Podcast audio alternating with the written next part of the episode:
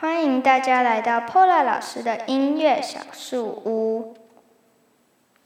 Welcome to Teacher Pola's Music Treehouse.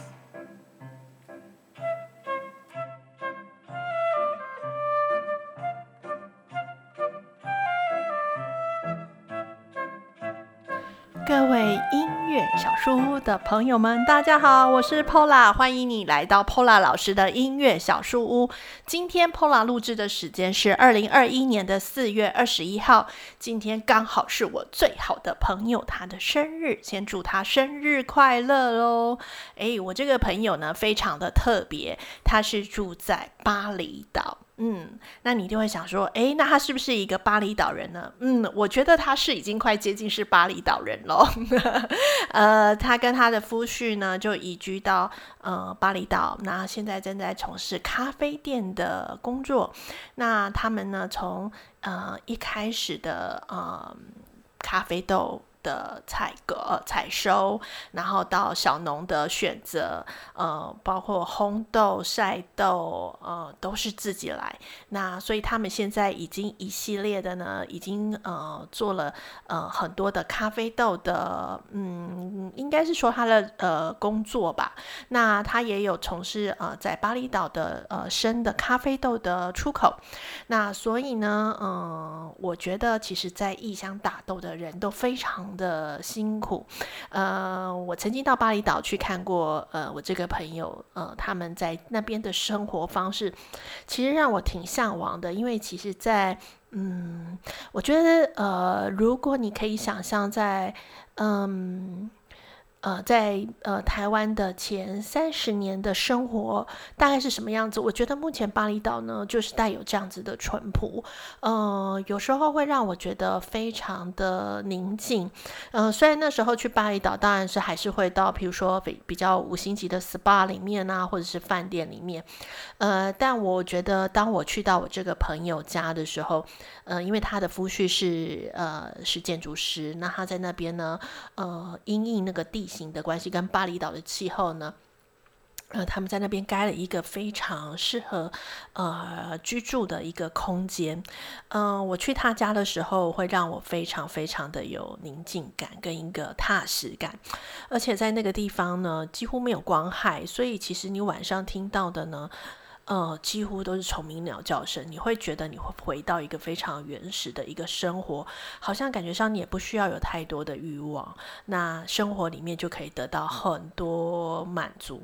呃，在那边睡的时候睡得非常非常好，而且都可以睡到自然醒，嗯，几乎完全没有那种睡眠障碍的问题。呃，如果呃 COVID nineteen 结束的话，我很希望能有机会再回到巴厘岛去，那跟我这个朋友相聚。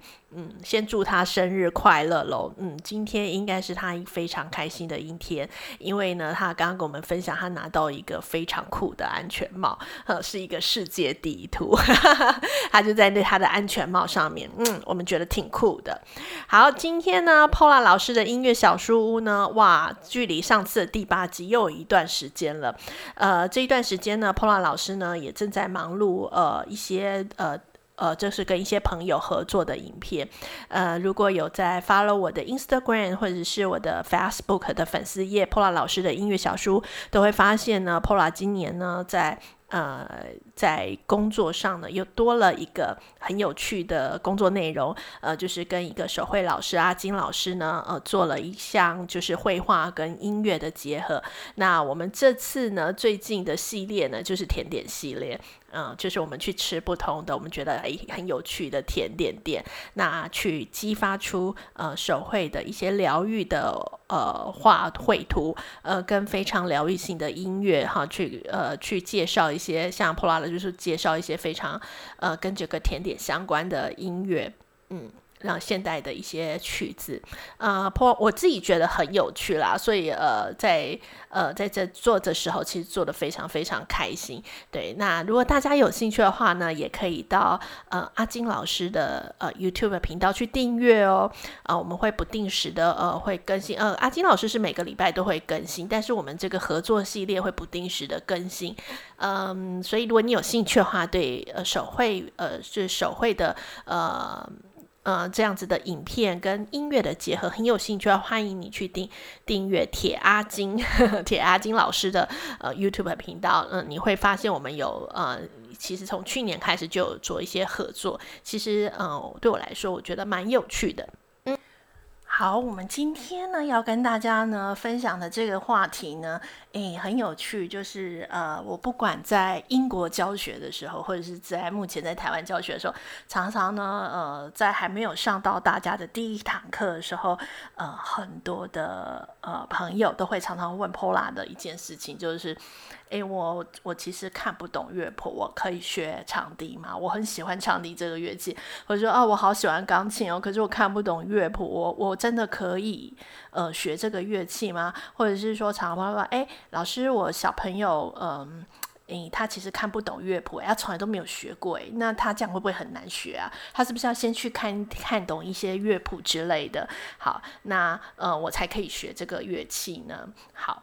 这个呢，其实呢，我要告诉大家答案是，当然可以。为什么不行？你一定可以学音乐的，好，所以呢，不要犹豫。如果你真的很想要，呃，让你的生活有一点点色彩，或者是呃，你一直想要学某个乐器，譬如说长笛，你就不要犹豫。其实你绝对可以，好。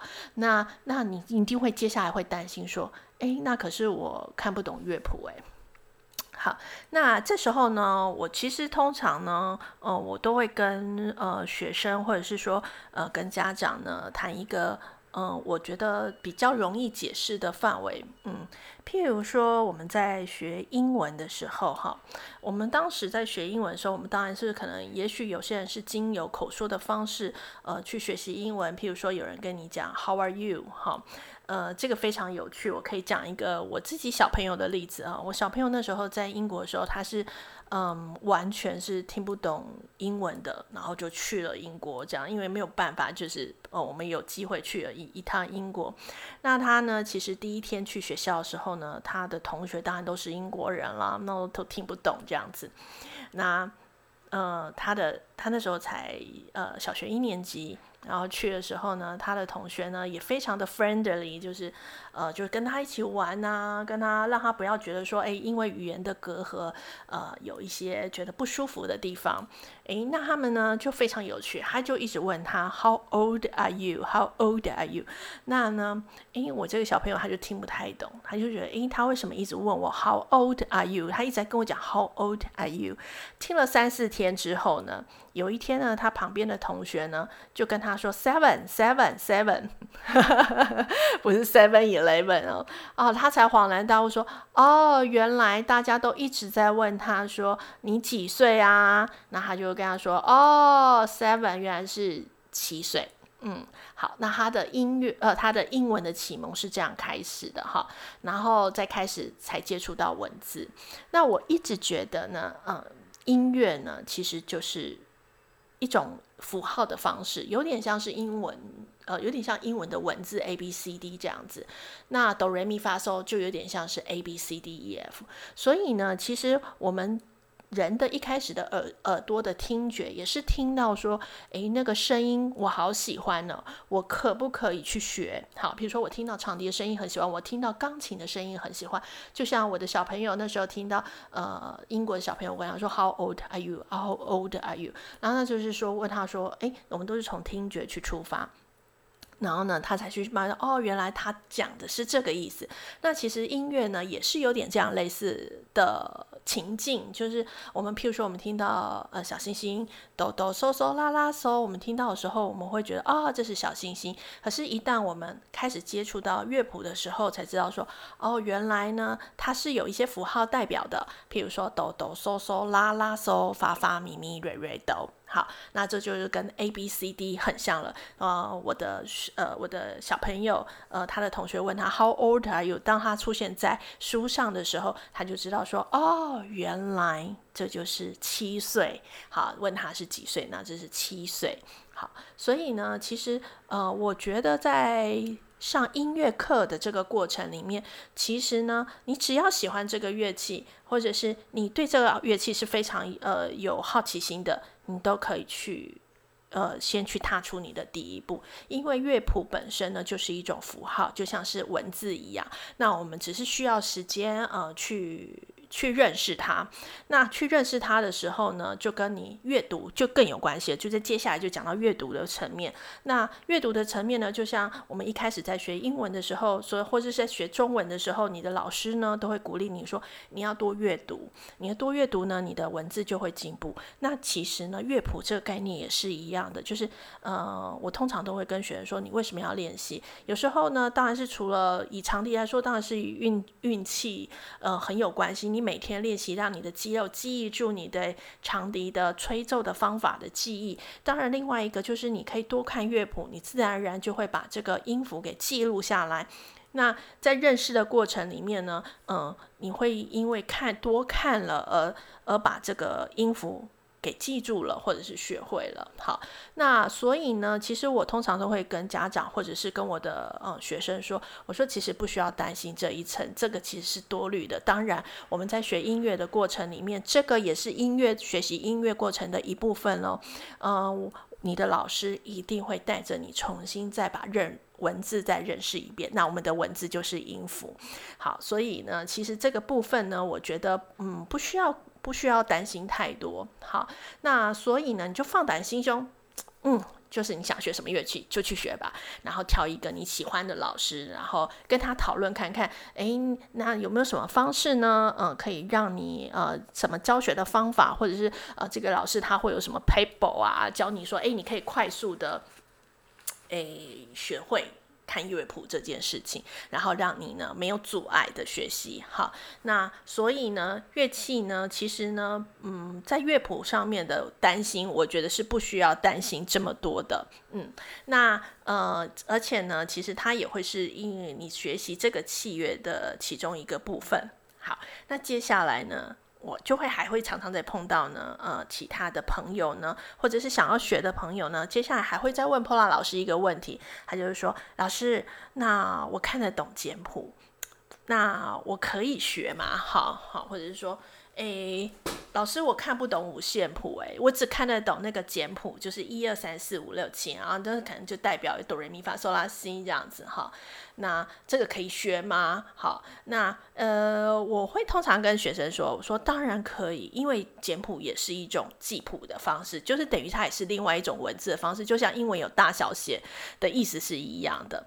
那呃，可是呢，我会通常会再给嗯想要学习音乐的、学习乐器的。呃，同学们呢，或者是大朋友及小朋友呢，我会再给一个嗯另一个方面的建议，就是说，嗯、呃，不妨试试看，可以看一看五线谱。好，那简谱呢，呃，有几个目前我教学起来呢，我会有几个瓶颈。好，倒不是倒不是说不能学哦。好，那简谱呢会有几个问题，就是说。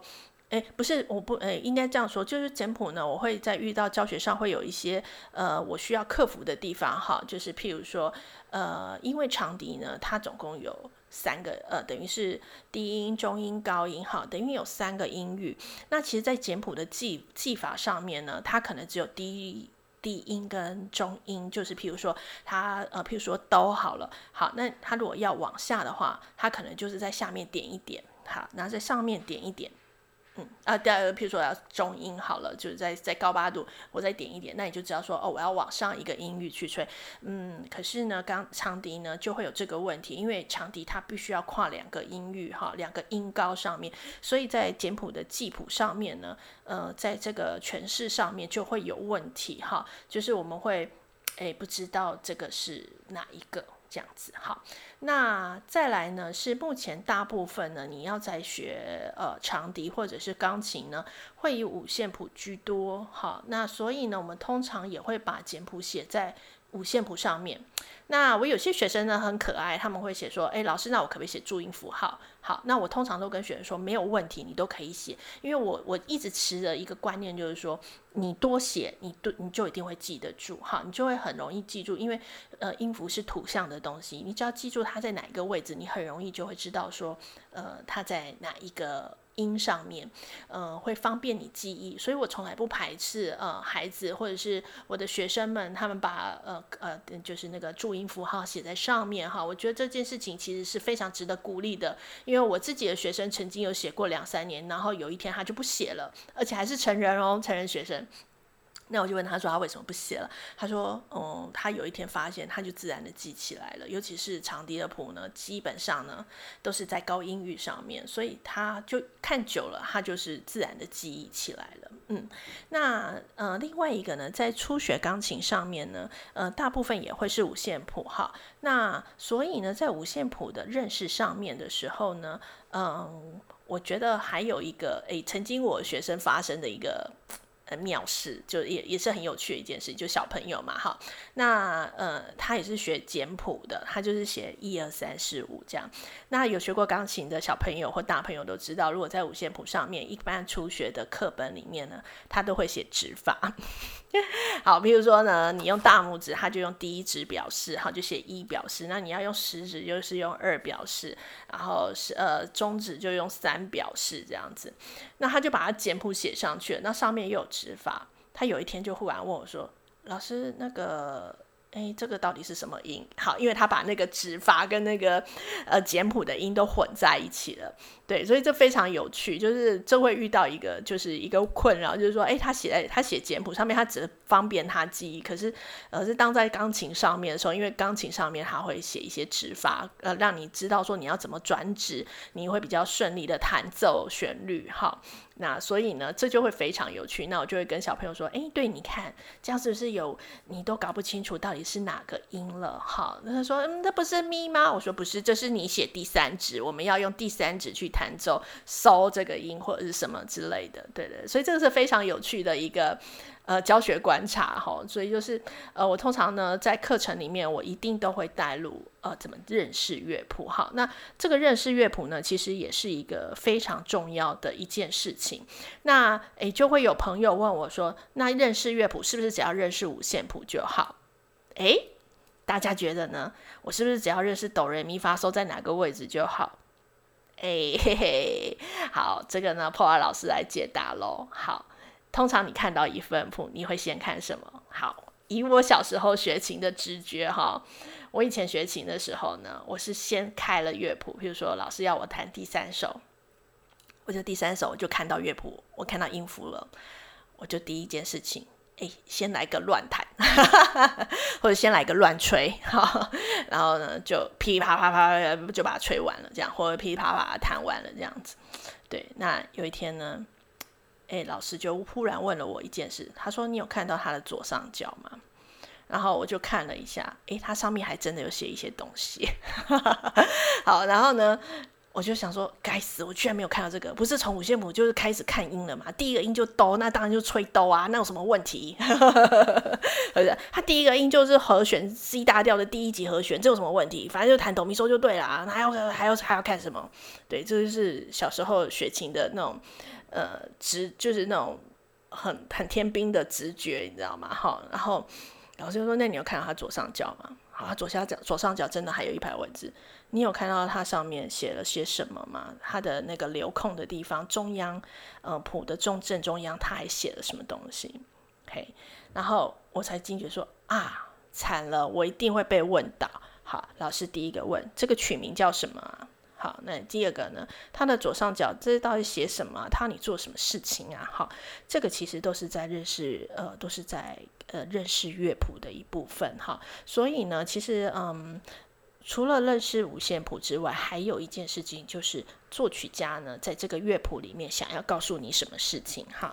譬如说贝多芬的《月光》第一乐章，哈，它上面呢就写它的标题就写 Moonlight，那嗯，就是告诉你说他这一首歌呢的曲子就叫《月光》，就像五月天，他可能你有一首很喜欢的歌叫做呃不愿意让你一个人，所以你。你譬如说，人家问你说：“哎，你喜欢五月天的哪一首歌？”你说：“哎，我喜欢不愿不愿让你一个人。”那人家就知道说：“哦，那个旋律是什么？”所以这个标题音乐非常非常重要。那它就是一开始，譬如说贝多芬的第一呃月光，它就是其实大家一定一定你一讲说：“哎，贝多芬的月光”，大家就知道。所以呢，这个标题音乐对于学乐谱来说是一件非常非常重要的事情，代表着你知道你正在学什么曲子。哈，那左上角呢，通常呢，它会有一个小小的文字，有些文字你可能看不太懂，你会觉得，诶，明明都是英文字母，可是怎么拼起来都不是我看得懂的英文。哈，好，这个呢，其实呢，在左上角的那个小字呢，通常呢，都会表，呃，表示作曲家他希望这一首歌想要做的速度或者是表情。好，那这个其实也是在视谱的一部分。好，有些呢，譬如说在台语歌里面呢，假设是《望春风》好了，你在乐谱里面，我们通常看到“望春风”三个字呢，就会说啊，我知道那就是谁的曲，就是那一首啊。好，那我不假思索，我就是先吹了，或者我先弹了再说。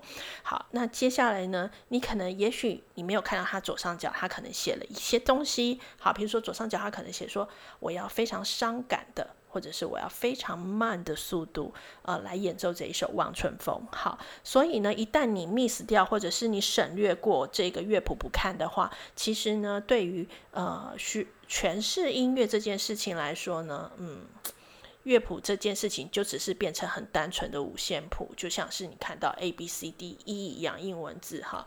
那这个又讲到的是我前阵子发生的一件趣事。我前阵子呢，因为呃，那个爱丁堡公爵就是呃女王的先生过世嘛，好，然后呢，我就呃 follow 了一阵子的 BBC News，那呃看了一段影片，那我就跟呃我就跟我的那个先生说，我说哎，那个上面的文字我都懂啊，可是我都看不懂啊，我完全听不看不懂他的意思哈，所以其实呃我觉得那个左上角也有点这种。这种概念就是，诶，你看得懂那个英文字，然后那字母你都看得懂，可是有时候你不见得知道它发生什么事情。好，那有时候在左上角那个呢，它会写速度，那速度大部分都是意大利文。啊，nice 一点的，他可能会告诉你说，呃，呃，fast，fast 就是快一点，哈，他用英文写。那大部分呢，在古典乐曲的学习里面，或者是在比较经典的 classical 的。乐曲里面，它大部分都是写意大利文，哈，有些会写法语，好，有些会写，呃，如果是我们自己的创作，或者是说我们台湾自己的创作，它可能上面就会写说，我希望你有温暖的感觉，或者是我希望你用什么样的速度，哈，中板的速度，哈，来诠释呃这一首曲子，哈，所以呢，在乐谱当中呢，不不是除了五线谱之外，当然还有就是我刚刚说的那些东西，诶，不晓得你在学音乐的时候注意到了吗？好，接下来呢？哎，再来看看喽，你的五线谱里面呢，或者是你的简谱里面，它有没有告诉你它是什么调性，或者是它是什么什么拍子？好，比如说他说：“哎，我的我的那个小星星是四拍，好，一个小节有四拍，好，那你就会听起来它是很工整的，它就是哆哆嗦嗦啦啦嗦，那一个小节就是四个四个音，然后一个音就是一拍，所以你会听到那个小星星是非常工整的。好，那如果呢，他告诉你说，哎，我的是三拍子华尔兹，那你一定听到的旋律一定会是。”嗯，譬如说，嗯，它会是蹦恰恰蹦恰恰蹦恰恰，或者哒哒哒滴哒哒哒滴哒滴哒，好，所以就会是那种三拍子的，好，或者是六拍那种划船的感觉，好，所以呢，其实呢，啊，这个拍子都会告诉你这一首音乐它想要想要表现的是什么感觉，这个都是在视视谱的一部分哦。好，接下来呢，你在看到这个乐谱的时候，诶，它有中间，因为譬如说你一个五线谱。下面它有会画一些那种什么倒三角形啊，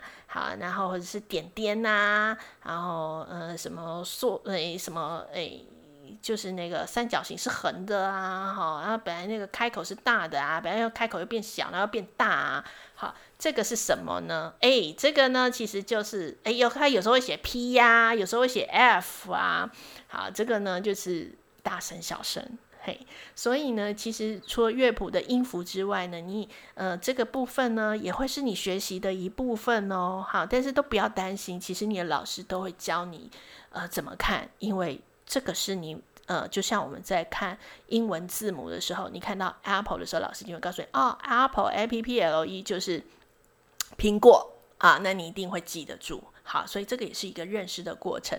好，再接下来呢。诶，你怎么知道小星星一第一个音跟第四个音都是各一拍呢？好，这个呢就是除了音符的位置之外呢，诶，它的它的有没有一杠啊？好，或者是一个空心的圈圈啊？好，这都代表了他想要吹奏的长度。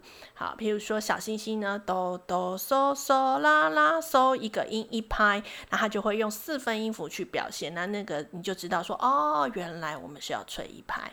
好，那简谱呢，它可能就会用。去句号啊，或者是点点呐，哈，去去告诉你说，哎，我是要哪一种哈？那有时候在音呃在呃记谱方式呢，他会用一个点哈，就是说，哎，我要跳音哈，就比如说呃跳音呢会表示轻快哈，所以这个都是表示呃这个都是在视谱的一部分。所以我觉得呢，其实大家都不用担心，这个其实都是你学习过程你一定会经历到的，而不是只有单一乐器你会碰到的。学习技巧的瓶颈哦，这个也会是你学习的一个过程。好，所以呢，嗯、呃，我通常都会跟我的新学的学生或者是刚入门的学生说，其实呢，这个都不需要担心，因为呢，这个呢，都会呃都会帮助你。好，在。对于音乐这个东西有更深一层的涉涉略，你也知道说那个情境或是那个音符这样子在表示的时候呢，哦，原来他是在表示什么心情哈。那有些学生就会说，诶，那那我一定要看乐谱吗？嗯，这个是一个非常好的问题。就像你学英文，老师，我一定要看得懂英文字吗？好像如果有些口说的，譬如说有些小朋友他呃在国外生长，然后他只会讲中文，他会讲中文，但他看不懂中文字，诶，这也是有可能的，对不对？好，但是呢，有时候呢，文字就是让你领略那个奥妙之处。当你会说，你看得懂文字的时候，有些呃文字上的用语会让你体会到这个语言的美妙之处。好，那音符也是，就是。当你看得懂音符的时候，你可以领略到那个音乐带给你的美好经验跟美好的旋律，它是怎么来的。那你会更懂得怎么去诠释它。好，所以我觉得这个会是一个学音乐的过程。好，那不晓得大家对于今天这一集的解答有没有达到你想要得到的解答呢？